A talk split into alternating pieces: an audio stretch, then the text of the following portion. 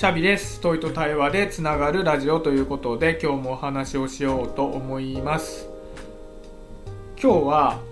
ぶつかっている時に対話をしようなんて思わない方がいいっていう話をしようかなと思うんですけどまあよくね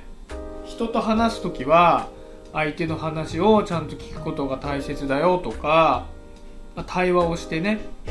お互いのナラティブを共有すべきだみたいなことも言うと思うんですね。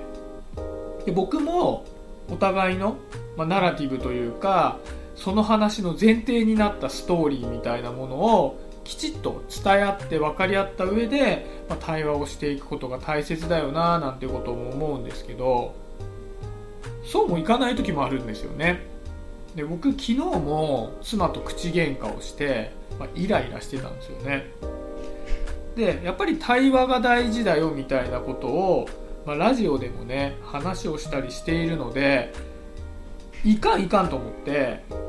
ああこれついつい相手を言いまかそうとしてしまったな。ちゃんと相手に向き合わないといけないな。相手のストーリーをきちっと聞いて話をしないといけないなとかって思うんですけどまあ、なかなかうまくいかないですよね。ああいかんいかんって言って対話に戻ろうと思うんだけどまたイラッとしてしまって文句言っちゃってまた対話に戻ろうとするんだけどまたイラッとして言っちゃってみたいな繰り返しになってしまうんですよね。でその時に思ったんですけどやっぱりね対立してしまっている時は絶対対話をしようと思わない方がいいっていうふうに思ったんですよね。やっぱりどうしてもさっき言った通り気を取り直して対話モードに入ろうって思っても、まあ、うまくいかないんですよね。やっぱり感情的になっている時って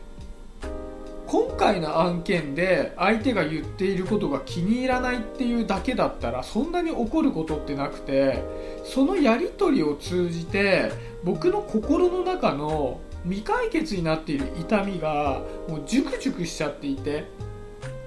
もうそれ痛いよ痛いよってなっている状態なのでいかんいかんと思って対話っていうやり方だけ変えたとしてもやっぱり相手の言ったことでまたその軸軸のところをもう触られちゃったみたいになっちゃってすぐにこう気分が荒ぶってしまうんですよね。で荒ぶってしまうのでやっぱりまた腹立たしくなってきてもうその対話からは程遠い相手を言いまかそうみたいなコミュニケーションになっちゃうなと思っていて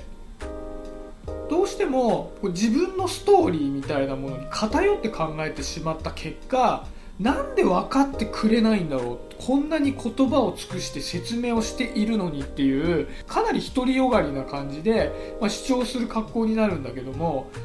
相手は相手でそうやってこっちの主張ばかりを言うからもうストーリーが食い違ったまま相手は相手で自分の主張をしてくるっていうもう食い違っててお互いなんで分かってくれないんだろうそんな話はしてないのにみたいなことで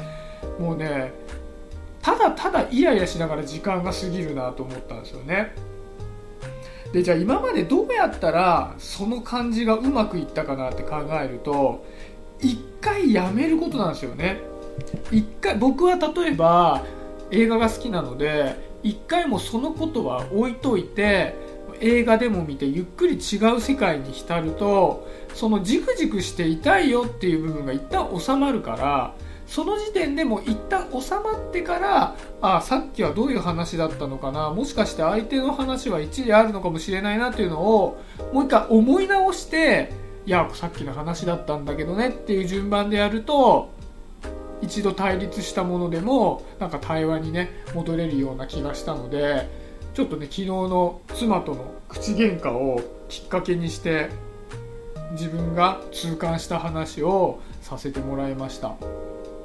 やっぱりね結構自分の怒りとか悲しみとか負の感情に対して自分が気を取り直せばなんとかなるっていうふうに思っちゃいがちなんだけどもやっぱりそういった喜怒哀楽っていう感情ってそんなに簡単なものではなくて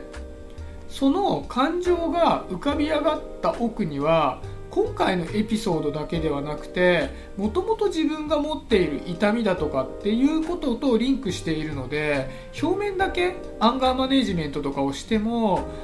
あんまりね効果は薄いんじゃないかなって思うんですよね。でそんな状態で対話をしようと思ってもあんまりうまくはいかなくてどんどんどんどん対立が長引いちゃって余計にお互いの傷をえぐり合うことになるっていうことにもなるので